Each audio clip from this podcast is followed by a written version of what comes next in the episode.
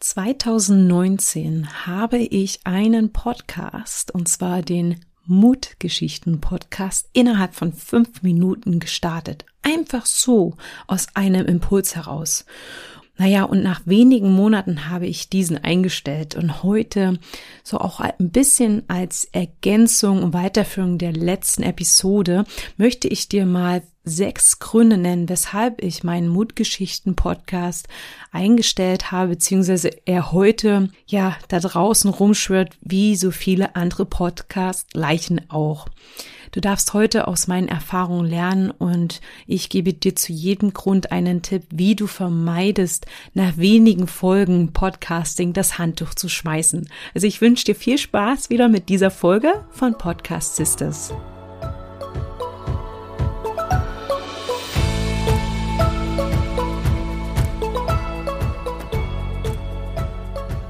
Podcast Sisters.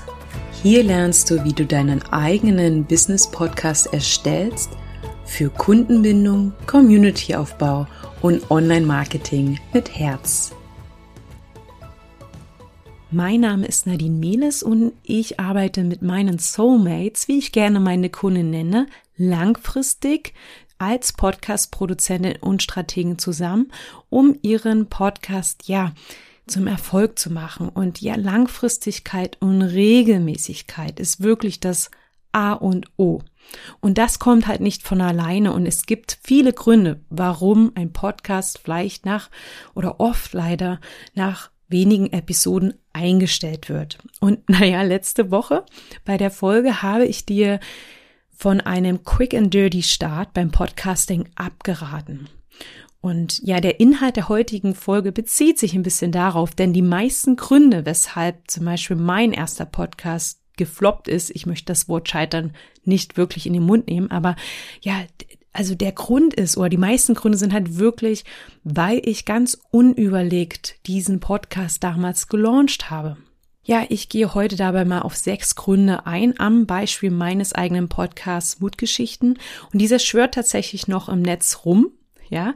Aber weil ich mich damals nicht mit der Technik beschäftigt habe, oder ich sag mal, der schwört noch im Netz rum, weil ich mich nicht damit beschäftigt habe, mit der Technik, und er schwört nur noch so halb rum, weil viele Folgen fehlen, ja. Also da kommen wir direkt mal zum ersten Grund, ja. Also ich hatte wirklich keine Ahnung von Technik.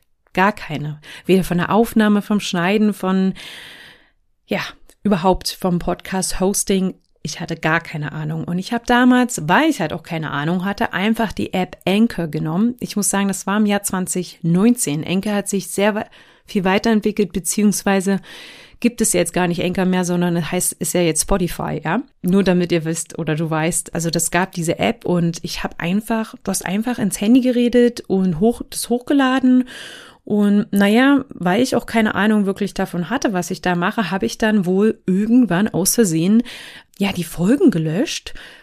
Zumindest gibt es die ersten Folgen leider nicht mehr, denn das waren, glaube ich, auch die besten Folgen. Aber ja, und er ist noch online, weil ich keine Ahnung hatte damals, wie man überhaupt den Podcast löscht ähm, ob es mich überhaupt interessiert. Und heute muss ich sagen, habe ich nicht mehr so große Lust, mich damit auseinanderzusetzen. Daher findet man noch die Überreste meines Mutgeschichten-Podcasts im Internet. Und da möchte ich dir wirklich als Tipp mitgeben, dich mit der Technik zu beschäftigen. Also nicht nur, wie man richtig aufnimmt, welches Mikrofon zu dir passt, sondern auch welcher Hoster zu dir passt, was für Ansprüche und Anforderungen du hast, wie viel Episoden du aufnimmst. Ich habe da schon mal Episoden zu gemacht, deswegen gehe ich da jetzt nicht so in die Tiefe aber lerne wirklich wenigstens die Basics, ja, zur Podcast-Produktion oder wenn du halt die finanziellen Ressourcen hast, dann kannst du dir natürlich beim Launch und bei der Podcast-Produktion gerne Hilfe holen. Wenn du mich brauchst, melde dich einfach bei mir, denn ja, ich bin Podcast-Produzentin. Ich produziere und manage Podcasts für Frauen, die einen Business-Podcast haben. Also du findest mich, wenn du mich brauchst. Dann der zweite Grund, weshalb der Podcast nicht so erfolgreich war, beziehungsweise, naja, nicht so lange lief, war, ähm, ich habe wirklich innerhalb von fünf Minuten mir Enker runtergeladen, ein Cover bei Canva erstellt und dann die ersten zwei Folgen aufgenommen und ich wirklich, ich habe einfach drauf losgequatscht. Ja, dieses einfach mal machen, ja, hat den positiven Effekt, dass man wirklich was macht und ins Tun kommt. Aber macht das überhaupt Sinn? Du weißt nur, was Sinn macht, wenn du dir deine Zielgruppe definierst. Ja, und dazu habe ich auch schon mal eine passende Folge gemacht mit einer Übung, die ich dir auch nochmal in den Show Notes verlinke. Und dann ist es auch wirklich wichtig, dass du dir ein Podcast-Konzept erstellst, was ich ja auch gar nicht hatte. Ich habe wirklich einfach losgequatscht, ohne irgendeine Idee, was ich da überhaupt mache. Ja, definier dein Ziel. Was ist dein Ziel? Und ja, all diese Fragen, also Podcast, was ist dein Konzept? Ja, wo soll es hingehen? Für wen machst du das und wofür? Das sind alles Fragen, die du dir stellen und beantworten solltest, bevor du startest. Und ja, ich habe das ein, alles nicht gemacht und nur Dinge irgendwie erzählt, die mir in den Sinn kamen. Ja. Naja, und da bin ich auch mal ehrlich, also irgendwann gingen mir dann auch die Ideen aus und von Anfangs, sag ich mal, mehreren Episoden pro Woche ging es dann relativ schnell über zu zwei Episoden und dann irgendwann nur noch eine pro Woche. Und das ist halt auch so ein bisschen dann der nächste Grund auch, wenn man kein Ziel hat, ja, was wirklich wichtig ist für deine Orientierung, ja, dann weißt du auch nicht, was du erzählen sollst oder auch nicht wofür. Ja, also wo führt denn das überhaupt hin, was du da erzählst? Und da ist es dann natürlich auch mit den Ideen schwer. Weil dadurch, dass ich ja, also man kann es nicht einschränken, ich hatte kein richtiges Thema, ich hatte irgendwie gesagt, mit Mut beginnen die besten Geschichten oder so. Wirklich, meine große Idee war einfach nur, Dinge zu erzählen aus meinem Leben, weil Leute immer gesagt haben, hey Nadine, du kannst so Geschichten erzählen, du hast so viel erlebt, du bist so viel gereist und ich wollte auch andere interviewen, die auch coole Sachen gemacht haben. Das ist so, wie soll ich sagen, so ein großes Feld. Also das heißt ja irgendwie alles und nichts, oder? Da kann ich dir wirklich zwei Tipps geben. Also zum einen mit den Ideen, also sammle wirklich frühzeitig Ideen, sobald du dein Thema hast und speichere sie dir ab ja, also immer, wenn du mal so inspiriert bist, ja, vielleicht hast, also du hast bestimmt solche Momente. Ich habe diese, wenn ich spazieren gehe, in der Natur bin, dann speichere sie dir irgendwie ab. Ich habe dir ja schon öfters hier bei Podcast Sisters von meinem Notion Template erzählt. Das habe ich dir auch nochmal in den Shownotes verlinkt. Und dann wirklich, wofür machst du den Podcast? Ja, wofür? Das ist so wichtig. Ich sag ja ganz oft, ähm, wenn du kein Produkt oder keine Dienstleistung hast oder irgendeinen anderen Gedanken mit deinem Podcast direkt oder indirekt Geld zu verdienen, dann ist es halt ein Hobby-Podcast. Das ist nicht schlimm. Ja, dann ist das natürlich alles ein bisschen mehr, im, ja, lala, entspannter. Aber das war halt meiner auch. Und ja, es war sicherlich unterhalten, hat mir auch Spaß gemacht, aber es wurde halt schnell zeitaufwendig, was halt ein Podcast nun mal ist. Und dadurch, dass ich ja kein Warum für mich definiert hatte, ja, ja, habe ich dann die Lust verloren. Und das ist wirklich wichtig. Sei dir klar über dein Warum. Warum machst du das? Weil das hilft dir dann über so Durststrecken, ja, also Motivationslöcher hinweg. Dann die nächsten zwei Gründe, ja, sind halt eher so Mindset-Sachen. Also ich erhielt Nachrichten, vor allem von meiner Familie, ja, die haben damals alle meinen Podcast gehört, ähm, als ja Reaktion auf meine Folgen und ehrlich gesagt, ich konnte damit nicht umgehen. Es hat mich wirklich ja emotional mitgenommen, wie darauf reagiert wurde. Das hört sich jetzt irgendwie negativ an. Ich habe keine negativen Reaktionen bekommen, sondern eher ja, das hat was in den Menschen ausgelöst und ich wusste nicht, wie ich damit umgehen soll, wie ich darauf reagieren soll, habe mich dann teilweise ein bisschen irgendwie schlecht gefühlt, weil ich jetzt nicht irgendwelche Traumata oder irgendwas bei jemandem verursachen oder hervor oder ne, um welche bösen, schlechten Erinnerungen hervorholen wollte, und ich habe mich damals wirklich gefragt, warum habe ich das, mache ich diesen Podcast? Er hat meinen Frieden zerstört. Ich war das so glücklich. Aus diesem Gefühl heraus hatte ich ihn ja auch erstellt. Und warum habe ich das gemacht?